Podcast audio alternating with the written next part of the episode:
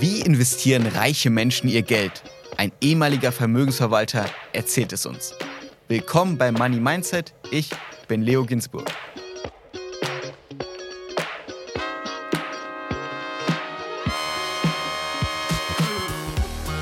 Die Inhalte dieses Podcasts beinhalten keine Kaufempfehlung der Redaktion. Aktien, Kryptowährungen und Investments sind grundsätzlich mit Risiko verbunden. Bevor es losgeht, das ist Teil 2 unseres großen Interviews mit dem früheren Vermögensverwalter Helmut Jonen.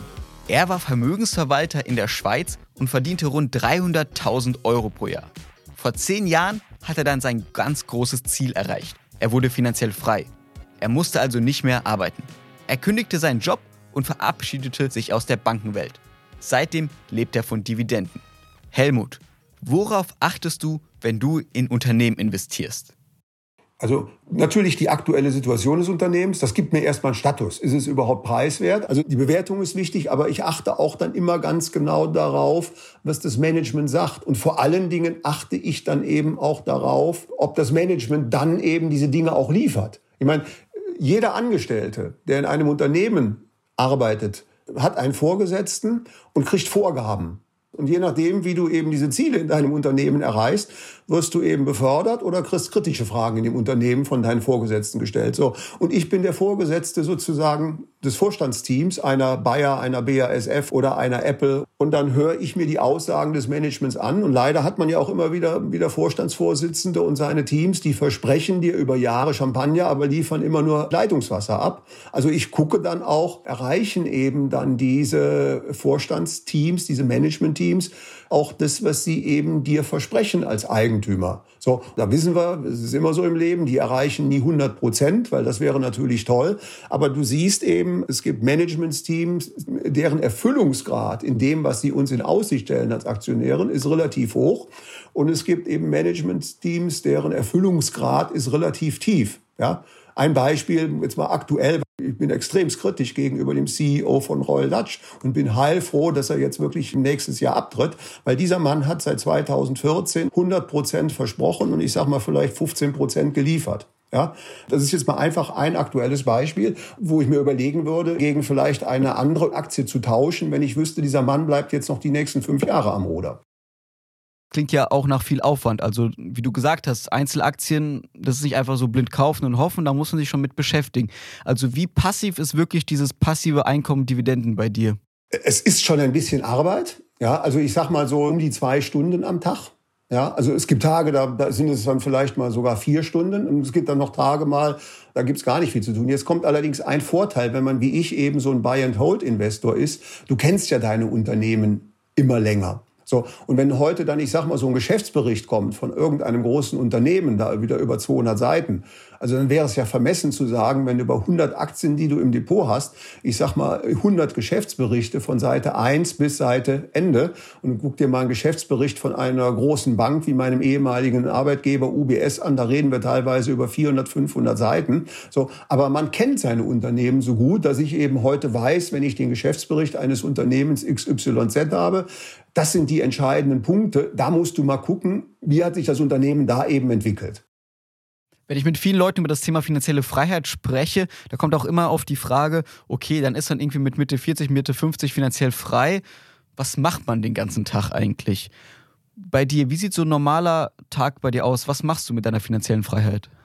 Meine Frau und ich haben, seitdem wir uns vor über 40 Jahren kennengelernt haben, eben ein sehr, sehr, sehr großes Hobby. Das haben wir immer schon gepflegt. Wir beide reisen für unser Leben gern. So, und das bedeutet natürlich früher, wenn du, wenn du Angestellter bist, dann hast du in Deutschland 30 Tage Urlaub, in der Schweiz sogar nur 25 Tage. So. Und jetzt kommt natürlich auch hinzu, dass Reisen eben auch deswegen so, so schön für uns ist, weil durch meine Tätigkeit bei der UBS, wo ich ja auch weltweit Kunden betreut habe. Und gerade wenn du so ganz große Kunden betreust, betreust du die ja sehr, sehr, sehr eng und sehr privat und sehr persönlich. Ja. Also manchmal erzählen dir ja da bei der UBS Kundeninhaber mehr Dinge, als die Ehefrau weiß. Ja, so. Und so kommt es natürlich auch dann, ich sag mal, zu Beziehungen, die dann so eng geworden sind bei UBS, wo man dann gesagt hat, als man aufgehört hat, wir bleiben aber doch bitte in Kontakt. Und es gibt dann die Kunden, wo nachher wirklich dann sogar über das Geld dann eben auch Freundschaften entstehen. Ja, was eben auch wie beim Fall bei Clinovel dazu geführt hat, dass man gesagt, man, man vertraut sich so sehr, dass man auch ein gemeinsames Investment macht und eben Aktien aus einer Kapitalerhöhung zeichnet. Also langweilig ist dir nicht. Nein, also ich glaube, der große Luxus ist wirklich, dass du dir irgendwo deinen Zeitplan eben individuell täglich praktisch erstellen kannst, ja.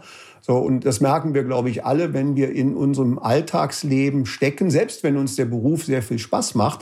Du bewegst dich dann in einem relativ eng vorgegebenen Korsett, weil du weißt, du hast die Besprechung um die Zeit, du musst vielleicht den Kunden besuchen um die Zeit, du musst den Kunden anrufen um 15 Uhr. Und das ist natürlich, wenn du dann finanziell frei bist, das kann man sich natürlich etwas anders dann planen. Dann lass uns über deinen Job kurz sprechen. Du warst Vermögensverwalter und Banker sehr lange. Was war das Wichtigste, was du während deinem Job übers Investieren gelernt hast, was du heute anwendest und was du auch allen unseren Hörerinnen und Hörern empfehlen kannst? Ich war eigentlich schon von Anfang an ein Investor, der Aktien eben als langfristiges Investment gelernt hat. Aber mit Gesprächen mit, mit Kunden von der UBS habe ich eben dieses langfristige gelernt, noch weiter zu sehen. Ja, also es gibt ja Anleger an der Börse, die, die denken von heute auf morgen. Also die werden dann heute nervös, wenn ein Aktienkurs mal fünf Prozent fällt. So, ich habe immer gelernt, langfristig. Also für mich war immer so eine Anlage in einer Aktie, ich sag mal fünf Jahre plus über Gespräche mit, mit Unternehmern habe ich eben gelernt, dass gerade die erfolgreichsten Unternehmer die sind, die sogar in Generationen denken. Also die zum Beispiel daran denken, eben ein Unternehmen auszurichten, wo sie eben eines Tages, ich sag mal, selbst gar nicht mehr dieses Unternehmen leiten werden, sondern dann die nächste Generation am Ruder sitzt. Also wirklich eben extremst langfristig zu denken. Deine Kunden waren ja sehr wohlhabende Persönlichkeiten. Wie legen solche Menschen ihr Geld an? Machen die das auch so wie sozusagen normalos, einfach in MCI World ETF und gut ist? Oder wie investieren reiche Menschen ihr Geld? Grundsätzlich kann man sagen, keep it simple. Das ist etwas, was du bei diesen Menschen merkst, keep it simple. Ja, weil die Finanzbranche hat ja leider auch so diese Angewohnheit, manchmal einfache Dinge relativ komplex mit irgendwelchen komplexen Strukturen abzubilden, um dem Kunden vielleicht dadurch zu suggerieren, wir sind unser Geld als Bank ja wert, weil wir es dir so komplex machen. Also keep it simple. Eben einfach nachvollziehbare Investments. Und der zweite Punkt, das ist der Unterschied eben zu vielen Kunden, die eben am Anfang sind oder weniger Geld haben. Bei jungen Anlegern erleben wir ja sehr oft, das haben wir ja auch gerade letztes Jahr erlebt, Rendite über alles, ja. Also so in, in diesen Instagram-Community-Foren, da war ja eben diese, diese Rakete to the moon. Ja, man dachte ja 15, 20 Prozent. Also man hat sich ja die Aktien ausgesucht, wo sind die besten Aktien, die im nächsten Jahr wieder 20 Prozent und mehr machen. Eine sehr vermögende Familie stellt immer zuerst die erste Frage, wie erhalten wir möglichst dieses Vermögen? Ja, weil eben natürlich schon ein sehr großes Vermögen da ist. Jemand, der jung ist, der spekuliert eben, der sagt, ich habe überschaubare Beträge und möchte versuchen, die mit einem möglichst großen Hebel, sprich überproportionaler Rendite nach oben zu fahren. Und wir erleben ja gerade, wie das bei diesen Wachstumswerten jetzt schiefgegangen ist, die letzten 12 bis 18 Monate. Und sehr vermögende Kunden, die, die sagen, okay, wo ist unser Risiko? Also Punkt eins ist, wie sichern wir eigentlich unser Vermögen? Ja. Und Punkt zwei ist, wie ist dann die Rendite? Aber hier kommt erst die Überlegung Vermögenssicherung und dann kommt in zweitem eben die, die, die Rendite. Und deswegen sind die meistens auch mit geringeren Renditen sehr zufrieden. Also ganz einfach, ich sag mal, in den letzten Jahren war es ja auch relativ einfach. Bei zwei Prozent Inflation warst du mit fünf Prozent Rendite eigentlich ganz gut dabei. Ja, dann hast du dein Vermögen nominal nicht nur erhalten, sondern du hast über die zwei Prozent Inflation noch diese drei Prozent Add-on bekommen und ist dann auch inflationsbereinigt eben vermögender geworden. Das ist natürlich jetzt die große Herausforderung bei, ich sag mal, irgendwo Inflationsraten. Ich hoffe ja nicht, dass wir bei 10 Prozent bleiben, sondern dass wir auch mal wieder Richtung 5 oder 6 Prozent kommen. Aber ich sag mal, auch bei 5 oder 6 Prozent Inflation, wenn uns das vielleicht mal zwei, drei Jahre begleiten sollte, wird es natürlich anspruchsvoller, dann, ich sag mal, zu sagen, 6 Prozent Inflation. Wie hole ich da in dem Umfeld vielleicht 8 oder 9 Prozent raus? Junge Leute, die denken vielleicht nicht daran, wie kann ich mein Vermögen halten, sondern wie kann ich es vermehren, weil man hat meistens noch gar kein Geld. Was wäre so dein erster Ratschlag? Wie sollte man anfangen, als junger Mensch sein Depot aufzubauen, wenn man auch irgendwann so werden will wie du, dass man vielleicht von seinen Dividenden leben kann? Also, wenn ich heute nochmal beginnen würde, würde ich nicht mit diesen vier Aktien beginnen, sondern ich würde heute mit ETFs beginnen. Ja, weil ich muss sagen, ich habe damals 1982 auch Glück gehabt. Ich hatte ja die vier Werte vorhin beschrieben. Ich hatte mir überlegt, einen fünften Wert zu kaufen. Also anstatt jetzt vielleicht einer Feber oder Deutschen Bank, wollte ich auch ein großes Elektronikunternehmen haben. Also ich habe mir Siemens und AEG angeguckt. Und AEG war damals bedeutender als Siemens. So, nur ich habe angefangen im Januar 1982 und eben einer der größten DAX-Konzerne AEG ging im August 1982 in die Insolvenz, weil 82 eben eine heftige Rezession in Deutschland war, die diesen DAX-Konzern AEG praktisch runtergerissen hat. So, und da habe ich nach einem halben Jahr gelernt, wow, wie wichtig ist Diversifizierung und wie glücklich warst du, dass es diese vier deutschen Werte waren und du dich gegen die AEG entschieden hast. Sonst wäre praktisch ein halbes Jahr nach meinem Start als Börsianer wäre schon ein Viertel meines Vermögens weg gewesen. Also heute würde ich das umgehen und würde eben mit ETFs anfangen. Und wenn ich dann merke, mir macht das Spaß mit Aktien und ich habe auch die Zeit für Aktien, was wichtig ist, dann würde ich irgendwann anfangen, die ein oder andere Aktie dann eben hinzuzuaddieren. Weil auch das gesündeste Unternehmen kann in ernsthafte Schwierigkeiten kommen. Also wenn man heute diskutieren würde, ist Apple gefährdet. Apple ist ein gutes Beispiel. Ja, die, die hatten ja schon mal einen tollen Run in den 80er Jahren und waren aber in den 90er Jahren fast pleite. Die waren fast am Ende und heute sind sie das wertvollste Unternehmen der Erde. Also auch das solideste Unternehmen, ob es Apple ist, ob es eine Procter Gamble, ob es eine Nestle aus der Schweiz ist, wo man sagt, wie kann man mit Nestle Geld verlieren? Das ist der größte Nahrungsmittelkonzern der Erde. Aber wenn eben Fehler passieren in dem Unternehmen und das kann auch das gesündeste sein, das verhindere ich eben, dass ich da eben drin sitze, indem ich von Anfang an eine breite Streuung habe. Und etwas, was ich ja auch immer wieder mal schreibe, ist, dass jeder ein Ziel ansteuern sollte als Investor über einen relativ möglichst zügigen Zeitraum auf, ich sag mal so um die 30 Titel pro Depot zu kommen. Dass du dann, wenn du so relativ gleichgewichtet bist, ich sag mal drei Prozent deines Portfolios dann in einem Titel hast. Der eine ist dann vielleicht vier Prozent, der andere ist dann etwas weniger als drei Prozent, also relativ gleichgewichtet. So, wenn dann mal sowas passiert wie 2020, so eine Wirecard, die dir dann eben einfach ins Depot reinregnet, dann überlebst du das. Ja, wenn du jetzt aber, ich sag mal, und das war ja leider bei vielen Anlegern so, weil Wirecard war ja sogar übergewichtet in den Portfolios, weil es ja, ich sag mal, bis zu seinem betrügerischen Konkurs galt es ja als eins der größten oder das große Hoffnungsunternehmen im DAX. Ja, und deswegen haben es viele ja sogar übergewichtet. Nicht nur Privatanleger, selbst Fonds waren ja eben teilweise überengagiert da drin. Und das ist ein gutes Beispiel. Also wenn ein Management vorhat, dich als Aktionär zu betrügen, dann hast du als Aktionär nie eine Chance, das rechtzeitig zu erkennen. Also zuerst die Grundlage mit ETFs bilden, vielleicht großen Batzen da ansammeln und dann nach einer Zeit einfach sagen, okay, ich habe jetzt 70% ETFs und vielleicht 20% Einzelaktien, wo ich mal gucke, was mich interessiert, was mich begeistert, wo ich da mein Geld reinstecke. Wir haben auf unserer Instagram-Seite den Followern die Möglichkeit gegeben, dir Fragen zu stellen und es kamen echt sehr, sehr viele Fragen rein. Kann jetzt nicht alle stellen, da bräuchten wir, glaube ich, noch vier, fünf weitere Folgen. Ein paar würde ich aber gern stellen. Eine Frage war zum Thema Fehler. Gab es jemals eine Aktie, die du gekauft hast, wo du den Kauf bereut hast? Ja, das gab es nicht nur einmal, das gab es eben mehrere Male. Also es gab auch einige Unternehmen, die sind Konkurs gegangen, die gibt es nicht mehr. Oder wenn es sie heute gibt, dann haben die Aktionäre ihr Geld verloren. Also ein Beispiel, ich war jahrelang eben bei General Motors Aktionär, dem größten Autokonzern der Erde. Die sind dann in der Finanzkrise Konkurs gegangen. GM gibt's heute immer noch als großen Autobauer, aber die Aktionäre, die damals dabei sind, die sind natürlich 2008 ausradiert worden. Ich habe im Moment so, so einen Wert im Depot, der heißt Steinhoff. Das ist so ein großer Möbelkonzern, der ganz tief im Minus steht. Also es gibt viele Unternehmen. Im Moment habe ich einen hohen Buchverlust von, von über 60 Prozent auf einer Pro7 Sat 1. Da hat man jetzt letzte Woche wieder den CEO ausgewechselt, sodass man da auch eben sagt, war das vielleicht ein Investment, was du damals nicht gemacht hättest? Weil ich dachte eben, in dem Konzern gibt es ja sehr viele Beteiligungen, wo es auch immer mal wieder heißt, die Summe des Unternehmens ist viel mehr wert als der Aktienkurs von Pro7, aber der Kurs rauscht eben immer weiter ab. Wird sich herausstellen, ob ich dann eines Tages sage, hättest du mal besser die Finger von gelassen. Es gibt immer Investments, die man macht. Jetzt bin ich einer der wenigen, die jetzt eben massiv Credit Suisse Aktien aufstocken, ja, wo ja jetzt es heißt, ist da jetzt Lehman 2.0 vor der Tür, der neue Lehman-Moment. Ich glaube es nicht. Ich glaube, dass diese Bank wieder zu ihrer Stärke findet. Das ist aber ein langjähriger Prozess.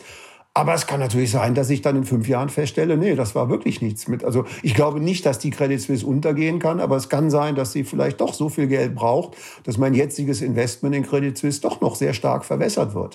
Wie gehst du mit Verlusten um? Also wenn eine Aktie so tief im Minus ist, wann realisierst du das? Es gibt kein Patentrezept. Wobei man muss dann ja auch sagen, weißt du, wenn du dann so eine Steinhoff hast, wo du sagst, es ist ja eigentlich ein Business, Möbel, Möbel, Möbel braucht jeder Mensch, ja. Wohnungen ausrichten, das braucht jeder Mensch, ja. Jetzt ist natürlich so ein Aktien, so ein Kurs, wenn der, ich sag mal, 98 Prozent verloren hat, musst du den ja im Depot mit der Lupe suchen, sodass du sagst, naja, vielleicht, wenn die irgendwann mal die Kurve kriegen, ja, und der Kurs sich dann vielleicht, sage ich mal, verzehnfacht oder verfünffacht, ja, dann ist es zwar eine winzige Position, aber ist natürlich dann ein Hebel drin, ja, wenn das ganze Depot vielleicht dann zehn Prozent zulegt und du hast dann einen Wert, der dann mini marginal ist und der legt dann plötzlich 200, 300 Prozent zu, weil das ist dann immer der Lohn, wenn du dann in so einem Turnaround erfolgreich bist, dass dann die Kurse eben, ich sag mal, relativ stark nach oben gehen.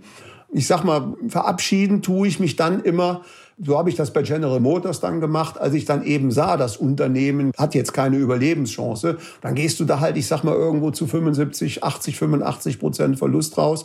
Und das war dann auch die Größenordnung bei der Swiss Air. Als du dann merktest, und das war eben nach 9-11, was ja eine Zäsur für den weltweiten Luftverkehr damals war, äh, da wusste ich, jetzt kann die Swiss Air das nicht mehr schaffen.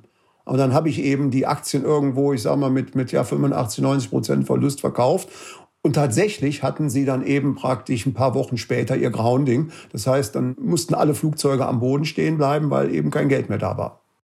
Also immer einen Investment Case haben und um zu denken, okay, es muss einen Grund haben, warum mein Geld in dieser Aktie steckt. Und wenn man merkt, okay, das kann einfach nicht mehr laufen, dann lieber raus da, 90 Prozent verlieren und diese 10 Prozent, die übrig geblieben sind, in etwas investieren, wo, wo man dann glaubt.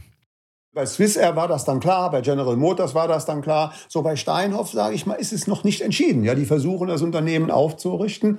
Und wenn sie es schaffen, kann der Aktienkurs auch ein paar hundert äh, Prozent äh, zulegen. Vielleicht kommt man dann sogar auf die Idee, wenn man, wenn du weißt, jetzt hat sich der, der Turnaround materialisiert und ist realistisch, dass du die Position vielleicht sogar dann aufstockst. Ja. So. Aber wenn du siehst, da ist das Licht am Ende des Tunnels, ist jetzt doch der D-Zug, der dir da entgegengerast kommt, dann ziehst du halt die Reißleine und springst eben dann praktisch schnell zur Seite. Als du finanziell frei wurdest, hast du Dividenden in Höhe von fast 300.000 Franken im Jahr verdient. Wie sieht es heute aus bei dir? Wie viele Dividenden machst du im Schnitt pro Jahr? Damals waren es ja weniger. Damals waren die Dividenden so, so ich sag mal, bei ungefähr 200.000 Euro. Sie sind jetzt erheblich höher. Das Jahr ist jetzt noch nicht vorbei, aber es werden wohl dieses Jahr erstmals über 300.000 Euro. Wobei ich muss sagen, ich rechne im nächsten Jahr eher mit etwas tieferen Dividenden, weil in diesem Jahr lief es sehr gut bei den Unternehmen. Und jetzt muss man natürlich dazu bedenken, dass ich ungefähr 50, 55 Prozent meines Depots in US-Dollar-Aktien habe. Und da steigen ja alleine wegen des starken US-Dollars die Ausschüttungen, ich sag mal um 10, 12 Prozent dieses Jahr. Also man muss ja bedenken, wir haben ja eine Schwäche des Euros. Ja, aufgrund dessen, dass ich zum Beispiel ja auch viele 17 Jahre in der Schweiz gearbeitet habe, habe ich natürlich auch viele Schweizer Aktien und für mich als Euro-Aktionär natürlich auch der Schweizer Franken nochmal deutlich gestiegen ist. So, ähm, das wird ja nicht ewig so weitergehen, dass der Euro an Schwindsucht leidet. Ich hoffe ja, dass auch unsere Notenbank und unsere Politik mal irgendwann wach wird und sagt, wir müssen für einen etwas stärkeren Euro kämpfen. Ja, und dann, dann passiert es natürlich, dass dann plötzlich deine Dollardividenden in Euro auch mal zurückgehen können. Also dieses Jahr sind die Steigerungen der, der, der Dividenden eben, eben viel stärker als gedacht und geplant, weil eben dieser Effekt des starken Frankens, des starken Dollars und ich habe ja auch Hongkong-Aktien, die in Hongkong-Dollar eben Dividende zahlen. Der Hongkong-Dollar ist eben an den US-Dollar gepackt, also fest dran gebunden. Das heißt, ich glaube, mit Ausnahme des Fundes, was sich eben auch nicht, nicht sehr positiv entwickelt, hat man ja dieses Jahr bei den Dividenden überall noch gute Währungsgewinne und die sind natürlich nicht garantiert und, und ich sag mal, wenn du eine Procter Gamble im Depot hast und die erhöhen die Dividende 10 Prozent und parallel, sage ich mal, nächstes Jahr fällt der Dollar, dann hast du natürlich eine Dividende von plus minus null. In diesem Jahr war das eben anders. Procter Gamble hat die Dividende, glaube ich, um 8, 9, 7, 8, 9 Prozent erhöht. Da kommen jetzt nochmal irgendwie 10, 12 Prozent im Dollar dazu und dann hast du natürlich 20 Prozent mehr Dividende bei Procter Gamble. Was war dein Rekordmonat im Hinblick auf Dividenden? Das war dieses Jahr im Mai, weil das ist natürlich immer, immer der beste Monat. Da hatte ich das erste Mal in meinem Leben in einem Monat über 35.000 Euro Dividenden. 35.000 Euro pro Monat, das ist natürlich eine Summe, da kann man nur Respekt vor haben. Aber da möchte ich eben auch sagen, weil, weil viele Menschen träumen, also ich meine, wenn du heute eine Straßenumfrage machen würdest, bei 100 Menschen würdet ihr gerne finanziell frei sein, glaube ich, da würden vielleicht 99 sagen ja und einer würde aus irgendeinem Grunde sagen, nee, das interessiert mich nicht. Aber es ist wirklich so, wenn ihr das wollt, ihr müsst, ihr müsst wirklich dann, ich sag mal, mit Anfang, Mitte 20 anfangen, euch auf den Weg zu machen. Ja, also, also wenn man erst mit 40, 45 macht, dann wird's halt verdammt teuer. Dann kann man vielleicht sein Einkommen noch teilweise durch passives Einkommen ergänzen, äh, was ja auch schon wert ist. Es gibt ja manche Leute, die sagen, ich gehe gerne arbeiten, ich will ja gar nicht ganz aufhören.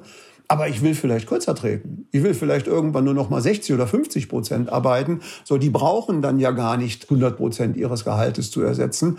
Aber äh, wichtig ist eben, wenn du eben finanzielle Freiheit willst.